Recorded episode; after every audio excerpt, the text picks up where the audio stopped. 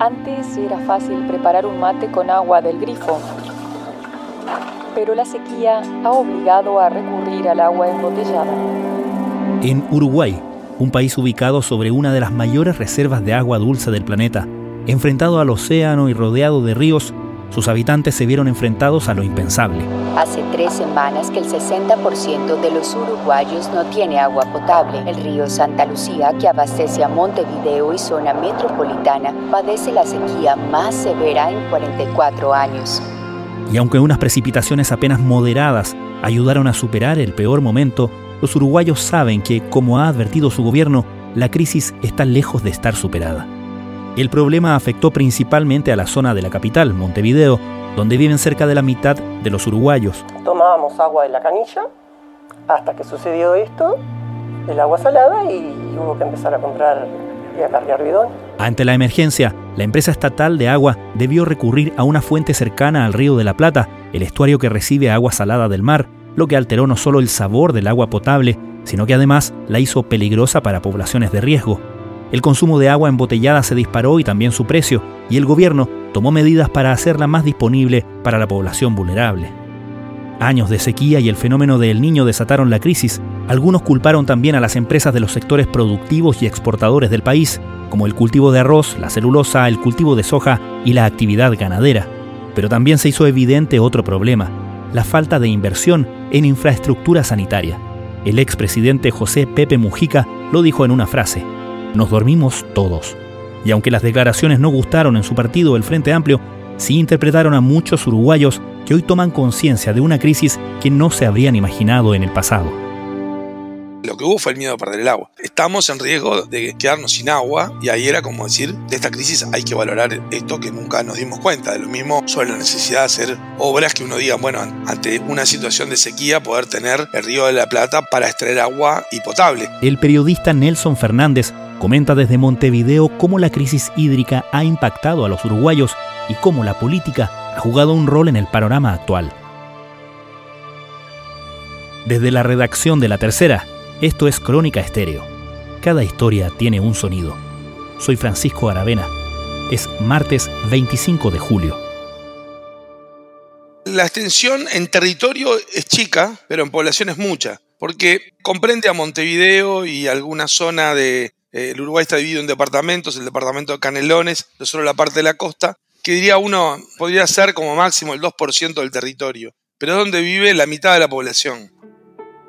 O sea, el resto del país, uno diría tanto al oeste, Colonia, al este, Punta del Este, como todo lo que es la, extensión del país en, en, lo que nosotros denominamos el interior del país. No hay ningún problema ahí. El problema está en Montevideo y zonas aledañas que se abastece del río Santa Lucía, de una represa, donde siempre hubo abundante agua y nunca hubo problema. Y ahora, a raíz de una sequía de tres años, el agua de esa represa fue bajando, bajando, bajando, bajando, hasta llegar a una situación, no límite, pero casi límite, una situación de, muy escasa. El tema es que por la magnitud, por cómo está conformado Uruguay en materia de población, que prácticamente la mitad vive en la capital del país, que es muy chica respecto al territorio, obviamente afecta a gran parte de la población y además es justamente donde está toda la actividad principal de gobierno, de, distintas oficinas, de desarrollo político y eso es lo que ha generado mayor repercusión. La mayor repercusión porque era algo que nunca se había vivido y nunca se había visto que se podía llegar a esa situación. Muy buenos días, ¿cómo están? El saludo desde Montevideo, Uruguay, con esta situación vinculada al agua y con un pronóstico de 7 días. En 7 días no habrá agua para el consumo, agua potable, agua bebible, esa es la situación que estamos atravesando.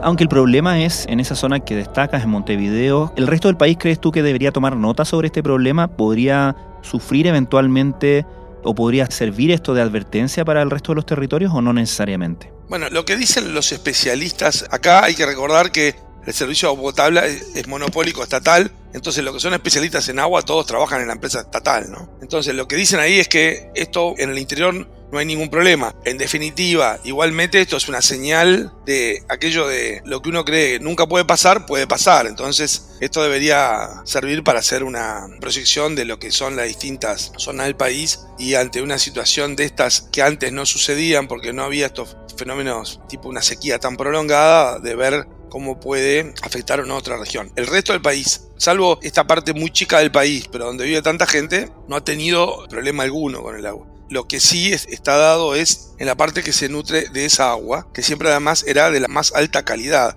Incluso las aguas minerales del Uruguay son aguas muy competitivas a nivel internacional por la calidad que tiene el agua embotellada y el agua de la canilla era una de las aguas que, siempre ha tenido la mejor calidad. Ahora la ha recuperado en estos días a raíz de algunas lloviznas, o sea, un día y medio de llovizna mejoró mucho todo lo que era la, reserva de agua y, y permitió mejorar inmediatamente la calidad. Pero el tema es que es algo que es momentáneo, porque como los pronósticos son de que la sequía va a permanecer, en realidad la preocupación sigue para lo que pueda pasar en las próximas semanas, más allá de las medidas alternativas que tomó el gobierno. Y en los hechos, cuando tú decís esto de previsión, sí hay una previsión importante en Uruguay, que es una obra que ha generado polémica, que le impulsó este gobierno cuando llegó, pero la impulsó, es una obra de gran magnitud que lleva mucho tiempo el desarrollo que se conoce como el proyecto Arasati, que es para tener una segunda planta potabilizadora, ahí sí tomando el río La Plata. Y bueno, esa supuestamente debería traer una solución a Montevideo y también permitiría a otras zonas. El tema es que esa es una obra una magnitud muy importante que lleva varios años de realizar. El aspecto negativo es que eso va a estar pronto dentro de algunos años. El aspecto positivo es que, bueno, eh, ahora sí se tomó la medida de, la decisión de, embarcarse en un proyecto a largo plazo. ¿Y por qué generó controversia ese proyecto? Bueno, porque en realidad no hay controversia sobre el proyecto en sí mismo, sino sobre cómo se lleva adelante, porque se va a llevar adelante con privados para la inversión. Y los sindicatos de empresas públicas eh, reclaman que todo se tiene que hacer a través del Estado, con inversión del Estado. Y en ese sentido, la oposición, que es el Frente Amplio, que es, es, el partido que gobernó tres periodos seguidos y ahora está en la oposición, pero es un partido muy fuerte. Claro. También ha estado alineado a ese reclamo de que se haga todo a través del Estado. Y en definitiva también tiene vínculo con un plebiscito, una enmienda constitucional que se hizo en 2004, en el que dice que todo lo que es servicio de agua potable y saneamiento tiene que ser a través del Estado. Lo que dice el gobierno es que en este caso no es una cuestión de servicio, sino es una cuestión de la construcción de una gran obra. Al grito de no es sequía, es saqueo, decenas de personas se manifestaron en la noche del lunes frente a la residencia presidencial de la capital uruguaya. Entiendo justamente que a raíz de la situación de emergencia hídrica también se produjeron protestas, ¿no? ¿Qué es lo que principalmente se alegaba en esas protestas? ¿Había un reproche a la gestión del gobierno al respecto? Las protestas fueron muy, muy pocas, ¿no? Fueron alguna, alguna protesta de, del sindicato de funcionarios, OCE, que es Obra Sanitaria del Estado. Ese sindicato está en contra de ese proyecto Arasatí, de la otra planta potabilizadora y tuvo algunas protestas que fueron muy visibles porque tiraron dos, tres bombas de humo adentro del, local. Eso tuvo mucha visibilidad y, críticas y polémica por el tema si tenían derecho o no a tirar bombas de humo. El sindicato decía que sí, porque querían llamar la, atención de las autoridades para que no firmaran la obra, por eso hicieron eso. Y protestas en, en calle prácticamente no, no hubo, no hubo alguna manifestación de, no llegarían a 40 personas ahí frente a casa de gobierno, pero era una, expresión muy, muy pequeña, ¿no? Nosotros acá tenemos siempre la referencia argentina Argentina como una referencia permanente, uno diría una crisis de esta en Argentina obviamente tendría otra expresión de, manifestación en las calles. Acá prácticamente no, no hubo, eh, salvo esa que era alguna cuestión minúscula, ¿no? Te pregunto también porque en algunas de las noticias internacionales que vimos se repetía un eslogan que acá también se ha visto en protestas, que es aquello de no es sequía, es saqueo. Y te quería preguntar si esa es una tensión que se da en Uruguay. Hay informaciones que dan cuenta de el mayor consumo de agua destinada al suministro de agua potable por parte de la silvicultura. También se ha destacado eh, que la construcción de un nuevo centro de datos de Google, por ejemplo, va a consumir millones de litros de agua al día. En fin, como perfilando una tensión entre el sector productivo y la población por el uso del agua. Y quería preguntarte qué tan presente y qué tan relevante a tu juicio es ese factor. Bueno, esa consigna se ha visto, pero es en esas manifestaciones que te digo que no han sido más de 30 o 40 personas que fueron a, la plaza frente a Casa de Gobierno con algunos bidones y algunos carteles. Ahora, más allá de eso, que yo te decía que es una expresión muy chica y que no, no tiene impacto, a nivel de sindicatos, de los sindicatos y fundamentalmente los sindicatos de funcionarios de empresas estatales, que son sindicatos fuertes porque tienen un alto grado de, sindicalización y movilización y han sido muy activos en cuanto a lo que son consultas populares, plebiscitos para enmiendas constitucionales o referendos contra alguna norma. En esos aparece esa consigna, pero como está vinculado a algunas expresiones muy radicales y muy minoritarias, la izquierda en su conjunto prefiere estar ajeno de eso. Y la central sindical, que acá es muy, es muy fuerte, es una central única, también trata de no mezclarse con alguna expresión radical como que está fuera del sistema, ¿no? acá yo te decía, el Frente Amplio es el principal partido en Uruguay desde 1999. En 1994 los tres partidos principales quedaron prácticamente iguales, o sea, en ese momento el Frente Amplio pasó a ser uno de los tres partidos grandes y en la elección siguiente pasó a ser el mayoritario y eso lo ha repetido. Entonces, acá el Frente Amplio es una coalición que va de centro, izquierda, izquierda, muy fuerte y muy poderosa, y esas expresiones que son muy chicas no, no logran imponerse ante la fuerza de, un partido con esa presencia y de una central sindical que busca evitar esas cuestiones de radicalización como por fuera del sistema. Nosotros por semana antes nos entregaban, suponete, 10 eh, pales de bidones, ahora nos entregan uno. Y pasa con todas las empresas capaz que hay alguna sesión, pero las dos empresas más importantes nos, entregan el 10% que nos entregaban antes. O sea que tal vez no alcance la producción de agua embotellada. Yo no sé si nos alcanza, porque si nosotros compramos 10 y ahora nos entregan uno, es que creo que el agua se va para otro lado. Y hubo que recurrir eh, a empresas del interior que nos traigan agua para... Justamente el expresidente Pepe Mujica hizo una especie de, de autocrítica, ¿no? Dijo que todos los sectores políticos, todos quienes ocuparon o han ocupado el gobierno, se durmieron en previsión a la crisis del agua. ¿Ese es un diagnóstico, dirías tú, compartido en el, espectro político uruguayo? Bueno, esa expresión de, Mujica dentro de la dirigencia del Frente Amplio no cayó bien. Incluso el presidente actual del Frente Amplio, que es un, un ex dirigente sindical, Fernando Pereira, dijo públicamente que no compartía eso. Ahora, lo que planteó José Mujica, ex presidente, es muy razonable en el entendido de que el Frente Amplio gobernó desde el 2005 hasta el 2020. Entonces, cuando uno dice no hubo planes, obviamente antes del Frente Amplio no hubo planes, pero claro, pero el Frente Amplio tuvo 15 años. En ese gobierno, incluso en el gobierno de Mujica, que fue el del medio, de 2010 a 2015, hubo algún planteo ahí de, de hacer alguna obra para reforzar el servicio de agua potable y en ese momento fue desestimado porque la ministra de Ambiente, que era del grupo de Mujica, dijo que no, que en Uruguay no había ningún problema de, agua. Y luego se planteó una represa adicional que si se hubiese hecho hoy tampoco hubiese sido solución para este problema. Pero se planteó y, no se llegó a concretar y le dejaron el, presidente saliente, Tabaré Vázquez, le llevó al presidente actual, Luis Lacalle Pou, ese proyecto que, había hecho el Frente Amplio y que no, no lo había comenzado. Entonces el razonamiento de Mujica tenía un fundamento, decir, bueno, hubo tres gobiernos de la coalición de izquierda que no asumieron el desafío este. Pero tampoco se lo reprochó demasiado en su momento la oposición, que son los que están ahora en el gobierno. O sea, como que nadie vio la necesidad urgente de hacer obras en este sentido, porque nadie lo tenía como una alerta, como una advertencia de lo que podía pasar. Entonces, lo de Mujica es como decir, nos dormimos, y diciendo, nos dormimos todos. ¿Qué es lo que pasa? Que para el Frente Amplio, que hoy está en la oposición, el tema del agua pasaba a ser un elemento fuerte para pegarle al gobierno. Cuando Mujica dice eso, el presidente del Frente Amplio, Fernando Pereira y otros dirigentes dicen, Pepe Mujica no se está sacando el argumento para pegarle, porque si nosotros también somos responsables no le podemos pegar. Uh arrancado antes, nos dormimos. ¿En este gobierno o se refiere ahora? se me van a enojar, nos dormimos todos. Compartamos la responsabilidad, es mi manera de pensar. ¿Por hay el bendito déficit fiscal? estaba el proyecto pronto y estaba la financiación, pero ya saltar el déficit fiscal para arriba y podríamos haber dicho a tiempo la... Ay, casupa, casupa, porque sí, todo lo de apuro es más costoso. Cualquier remiendo de apuro es más costoso. 100 millones de dólares, ¿cuánto déficit puede ser saltar Bueno, pero si estaba porciendo con los números. Estás escuchando Crónica Estéreo, el podcast diario de la tercera. Hoy, el periodista uruguayo Nelson Fernández describe los efectos y las tensiones políticas en torno a la crisis hídrica en su país. ¿Qué medidas ha tomado el gobierno frente a esta crisis? Entiendo que hubo medidas de emergencia en términos de reparto de agua embotellada, de cierta exención tributaria a esta agua embotellada, pero ¿hay medidas estructurales también que se hayan tomado?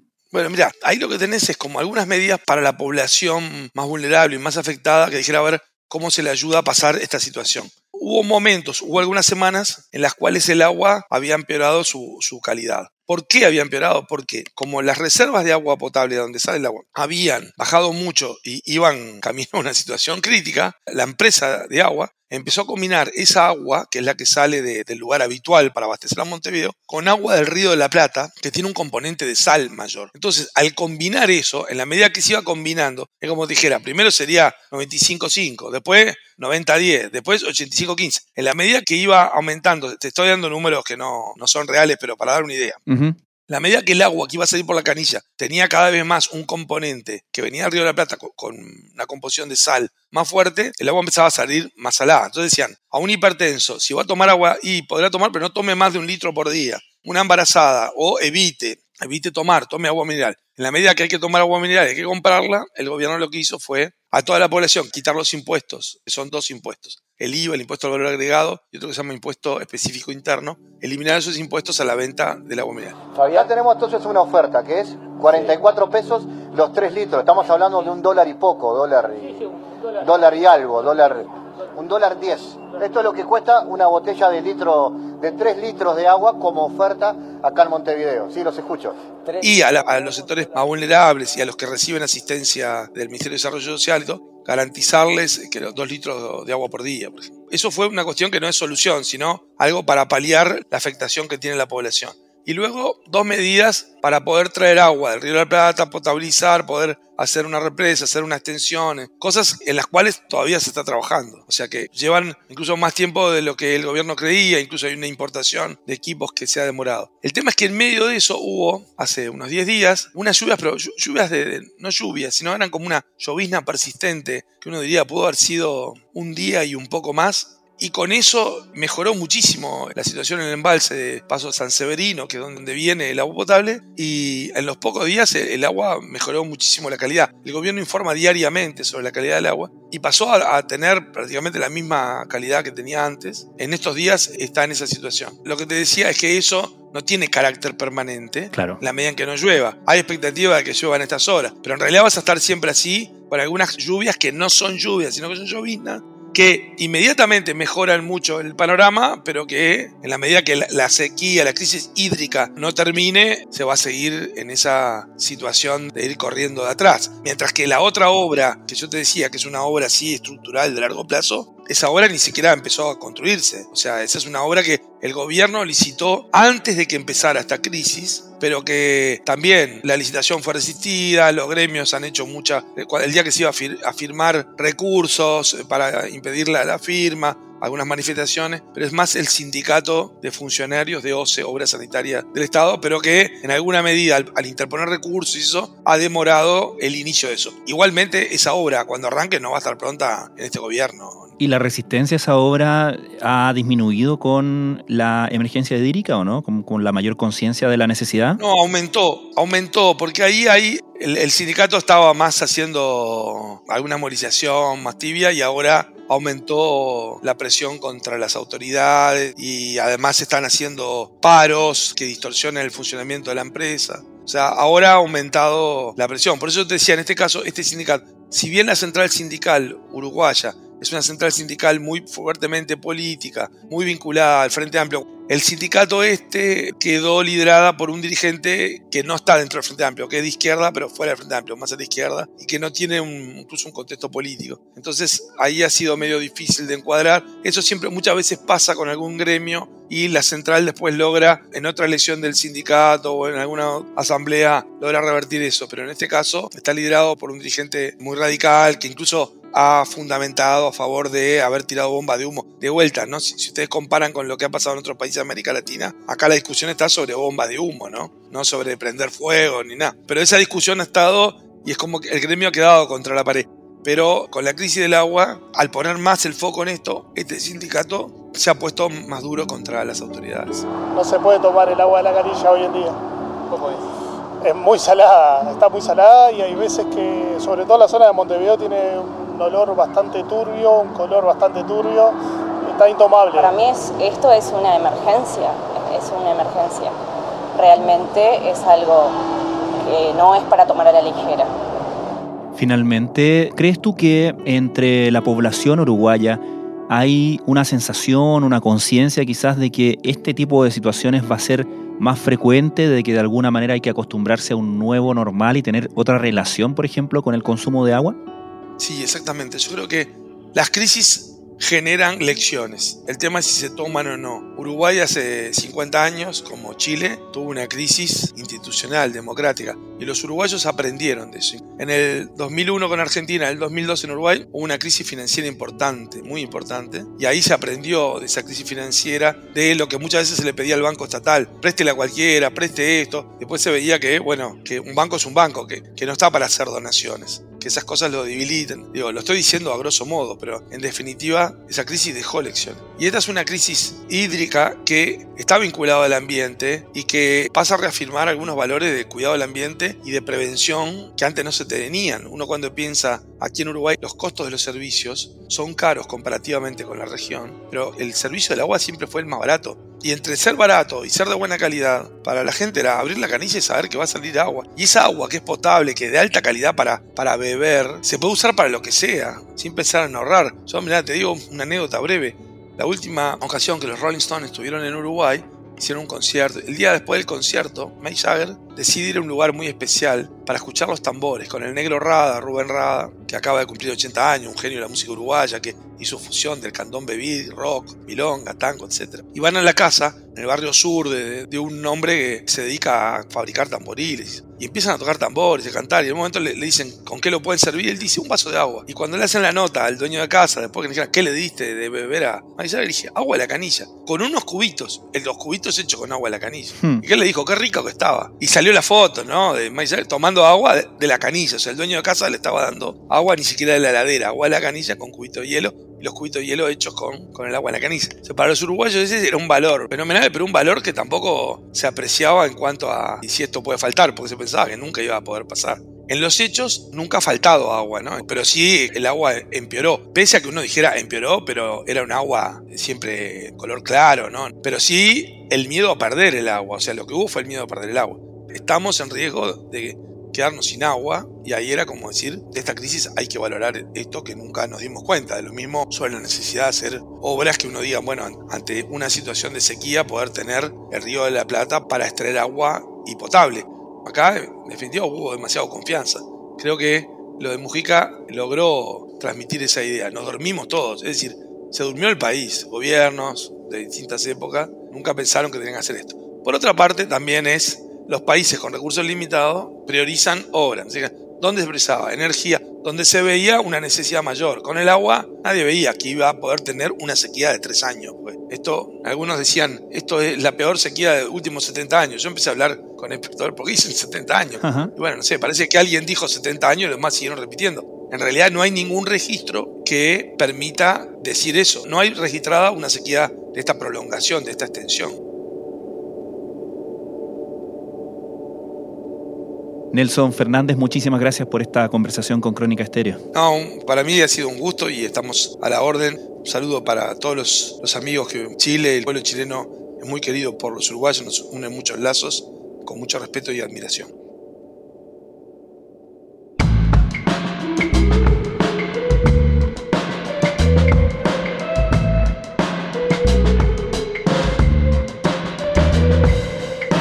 Crónica Estéreo es un podcast original de La Tercera.